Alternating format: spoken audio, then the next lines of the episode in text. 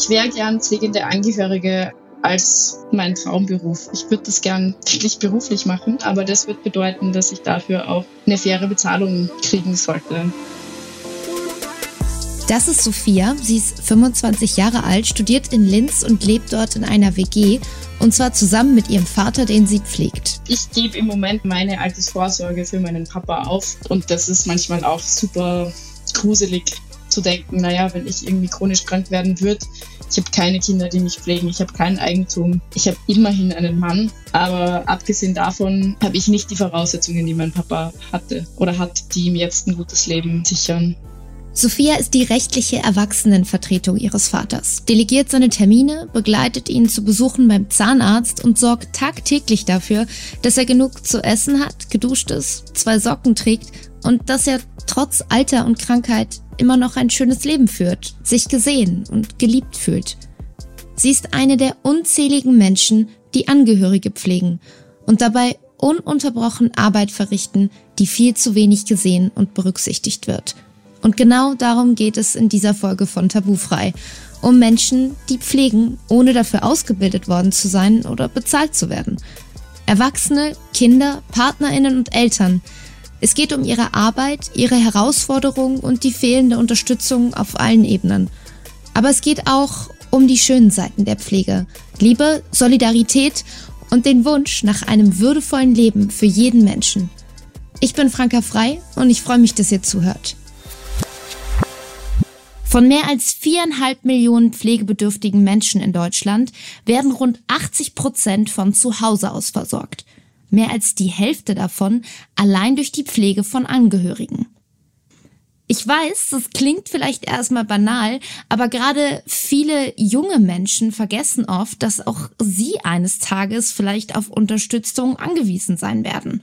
Oder es ist jemand aus ihrer Familie, der oder die plötzlich nicht mehr alleine duschen, kochen, einkaufen oder Besuche beim Bürgeramt meistern kann. Und auch dann kann es sein, dass sich das eigene Leben Schlag auf Schlag verändert.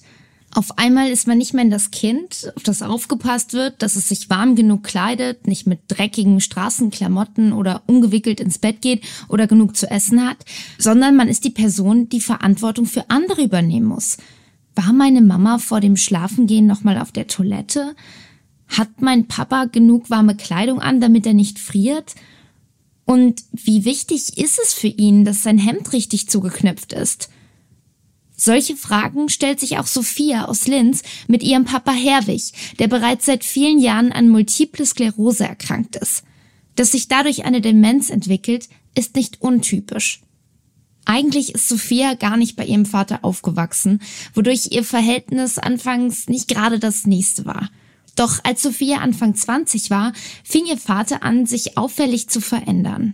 Und das bereitete ihr Sorgen da war es dann eben auch so, dass er mich auf der Straße mal nicht erkannt hat. Also wir, wir haben halt geplaudert miteinander und dann hat er mir von seinen Kindern erzählt und dabei ist deutlich geworden, dass er das halt nicht seinem Kind erzählt, sondern jemanden, den er eh voll nett auf der Straße gefunden hat. so. Und ich habe gemerkt, dass das halt für mich eigentlich schon sehr schwierig ist, wenn mich mein Papa nicht erkennt. Und habe dann eben beschlossen, naja, wenn mir das wichtig ist, dass er mich erkennt, dann muss ich mich halt auch zu erkennen geben. Das war vor ziemlich genau fünf Jahren.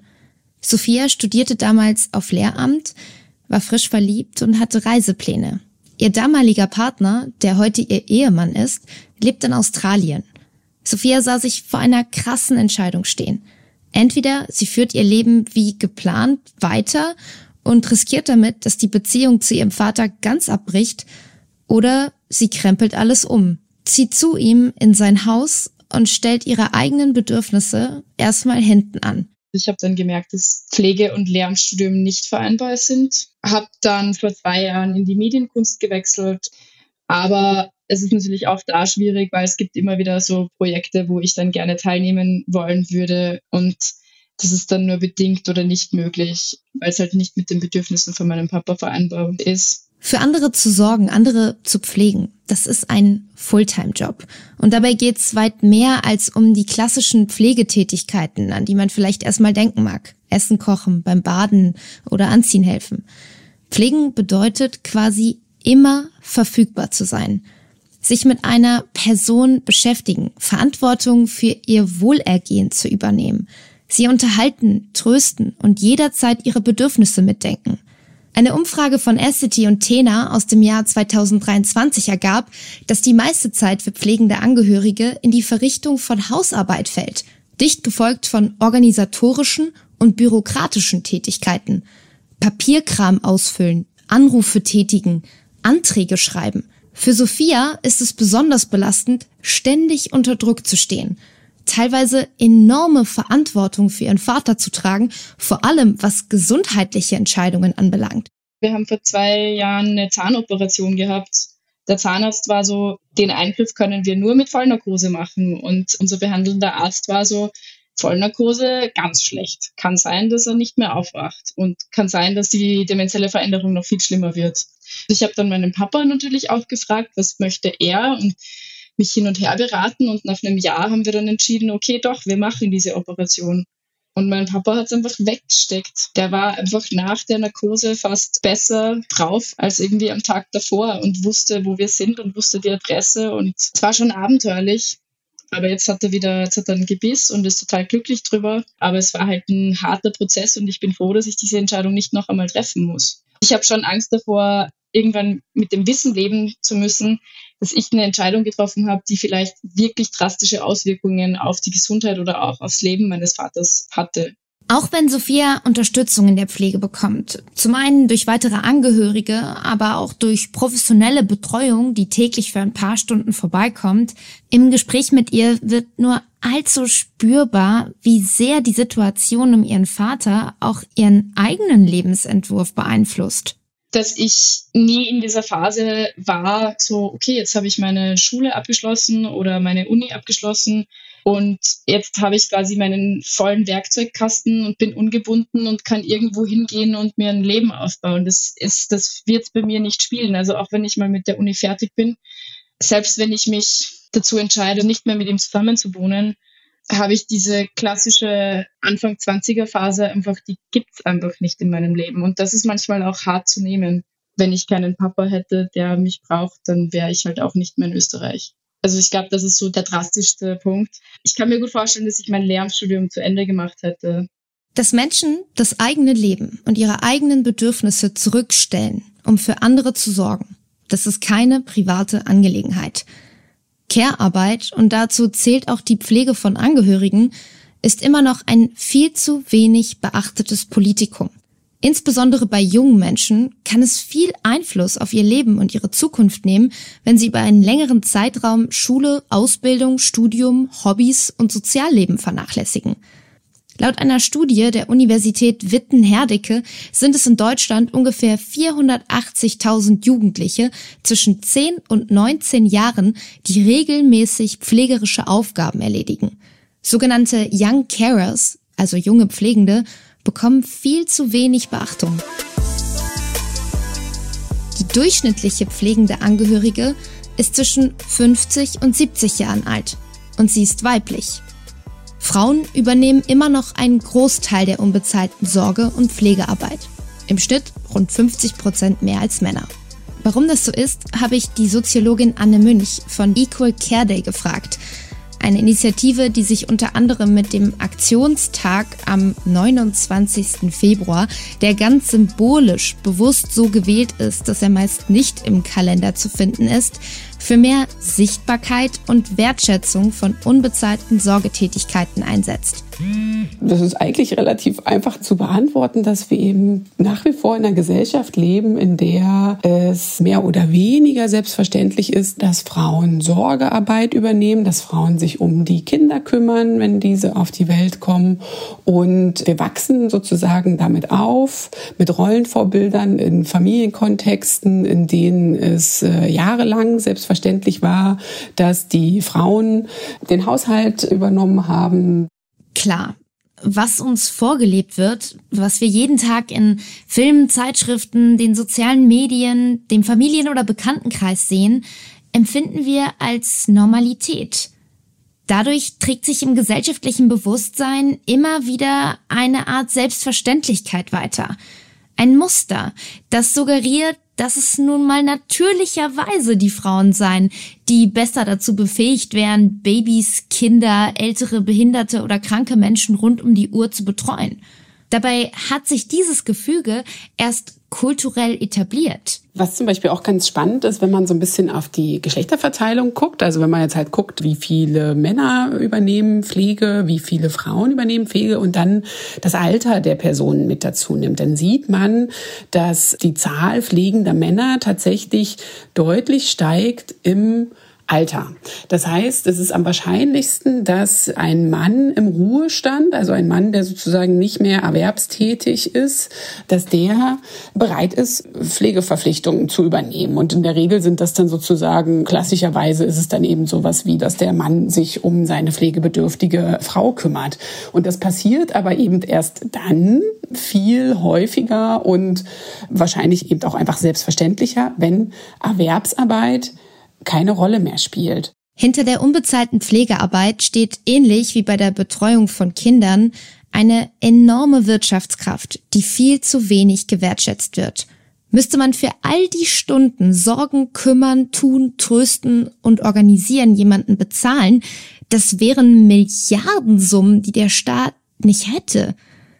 Pflegende Angehörige sind der größte Pflegedienst Deutschlands und sie sind der günstigste dass es auch in Deutschland immer noch vor allem Frauen sind, die in Ausbildung, Beruf, sozialer wie beruflicher Selbstverwirklichung kürzer treten, um zu pflegen, hat zur Konsequenz, dass Nachteile für ihr Einkommen entstehen, sie eher finanziell abhängig werden. Dadurch entstehen auch Nachteile für ihre Rente, eine Abwärtsspirale.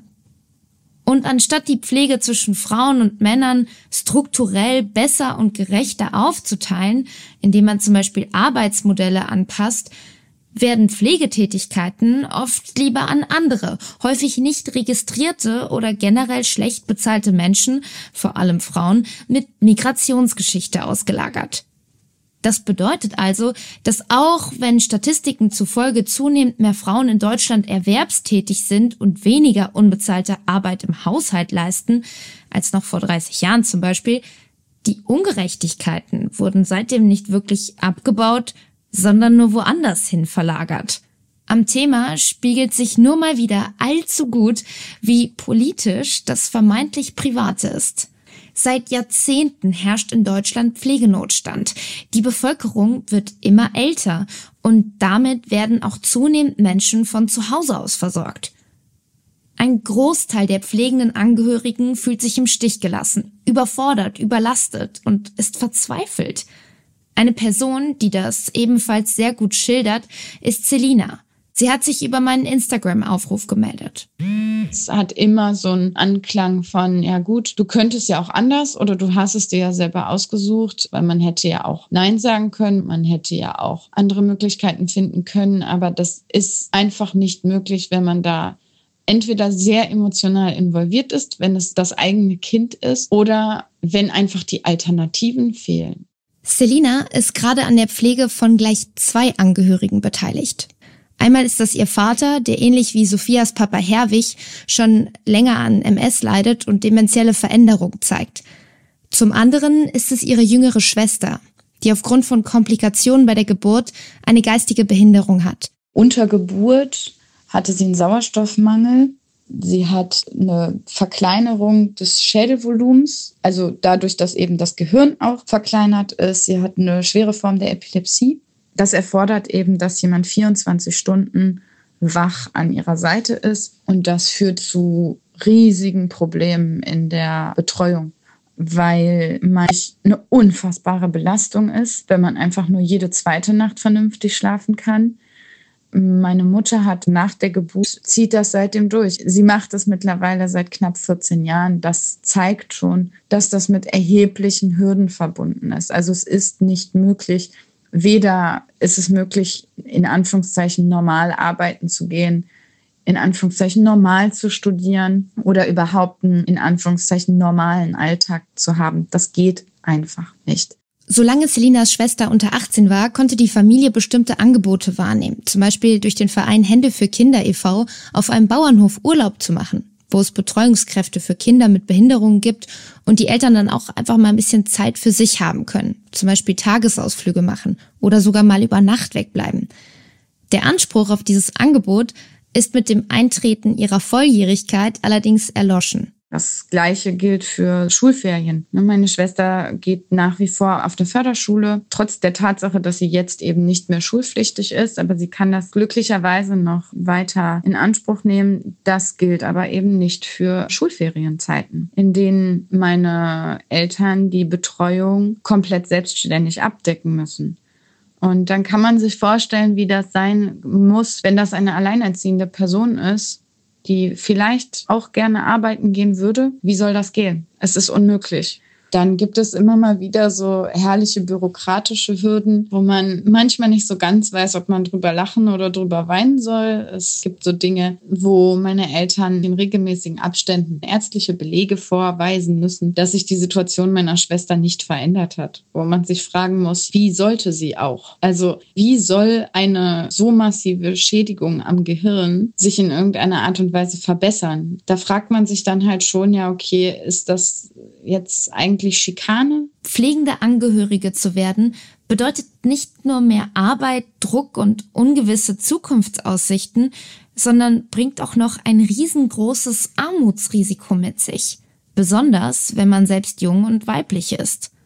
Auch für Sophia, die ihren Papa Herwig in Österreich pflegt, ist die Situation finanziell betrachtet auf lange Sicht nicht tragbar. Ich werde irgendwann einmal die Pflege nicht mehr tragen oder wir werden die Pflege nicht mehr tragen können.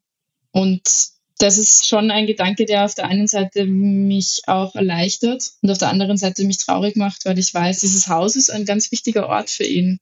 Sophia hat sich irgendwann dazu entschlossen, Einblicke und Perspektiven aus ihrem Leben mit ihrem Papa als pflegende Angehörige mit der Öffentlichkeit zu teilen. Schneeballschlag! Aus dem Haus wurde inzwischen eine inklusive WG, nach oberösterreichischem Schmäh die Dahamas genannt.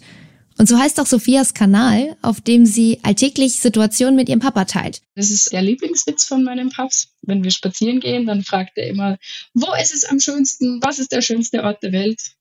Und dann kommt darauf an, ob uns die Leute schon kennen oder nicht. Und wenn die dann sagen, ja, ich weiß es nicht, in Griechenland, dann sagt er, nein, nein, auf den Bahamas. Und das führt meistens ein bisschen zu Verwirrung, weil man ihn nicht so gut versteht, weil er halt Zahnprothesen hat und insgesamt ein bisschen nuschelt.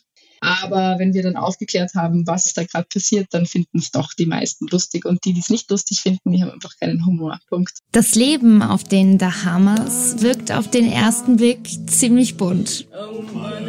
Es beinhaltet gemeinsame Koch- und Tanzabende, Kakao auf dem sonnigen Balkon, Ausflüge ins Grüne und insgesamt viele Abende mit der Gitarre in der Küche oder am Lagerfeuer.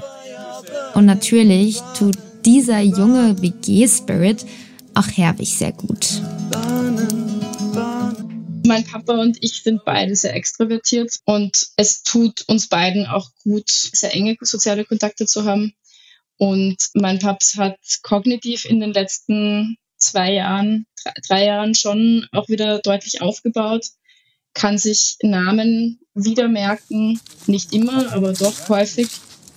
Eine Runde spazieren? Wo du Wenn ich mir Sophias Videos auf Instagram ansehe, bekomme ich Gänsehaut. Wie sie Hand in Hand mit ihrem Papa am Bach entlang spazieren geht. Wie die beiden in der Küche tanzen und Herwig sich selbst in der Selfie-Kamera entdeckt und freundlich winkt. Dadurch, dass alle gemeinsam in einem Haus leben, konnte Herwig dabei sein, als seine Tochter ihren Mann Guillermo unter bunten Herbstblättern heiratete.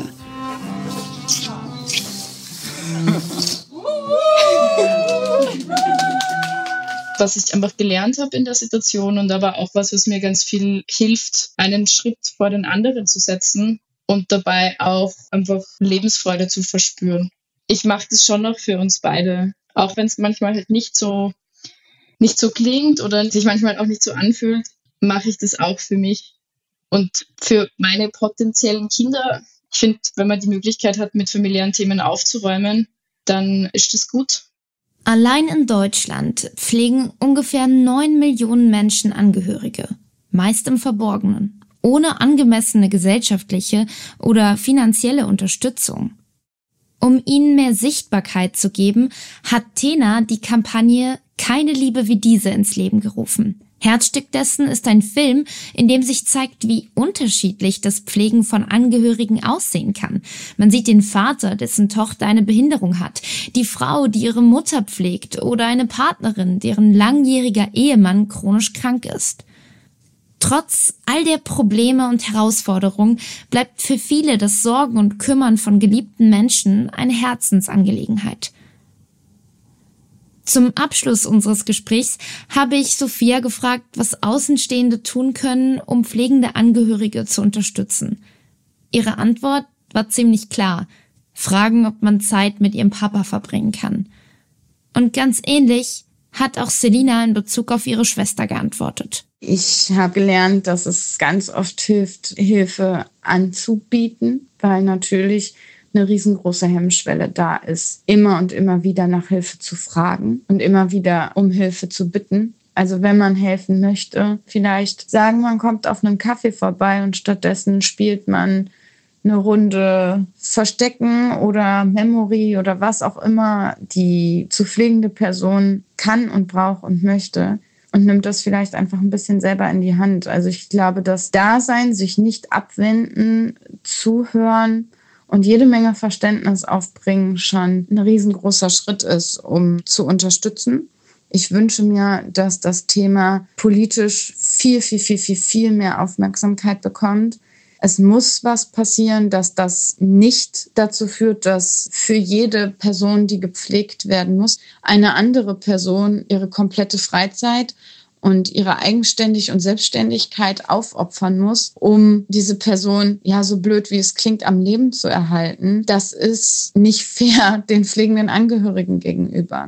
Auf gesellschaftspolitischer Ebene ist klar, es braucht nicht nur mehr Geld, sondern ein Umdenken. Pflege ist keine Privatangelegenheit, sondern betrifft uns alle in direkter oder indirekter Form. Es braucht Möglichkeiten für eine bessere Vereinbarkeit zwischen Sorgen für andere und dem eigenen Wohlergehen. Modelle, die pflegenden Angehörigen den immensen Zeitdruck nehmen und Zukunftsperspektiven geben. Der nächste Equal Care Day am 29. Februar wird übrigens auch im Kalender zu sehen sein, denn 2024 ist ein Schaltjahr. Mehr Infos dazu finden sich auf equalcare.de und natürlich in den sozialen Medien, zum Beispiel auf Instagram. Dort könnt ihr auch gleich Sophias Kanal, unsere kleinen Dahamas abonnieren und unseren neuen Kanal Tabufrei bei Acity. Danke an der Stelle an alle, die diesen Podcast bereichert haben und überhaupt erst möglich machen. Allen voran dem Redaktionsteam von Faktor 3, All Media Channels für die Postproduktion und natürlich Acity für die Plattform. Ich bin Franka Frei und ich freue mich über eure Nachrichten. Danke fürs Zuhören, passt auf euch auf und bis bald.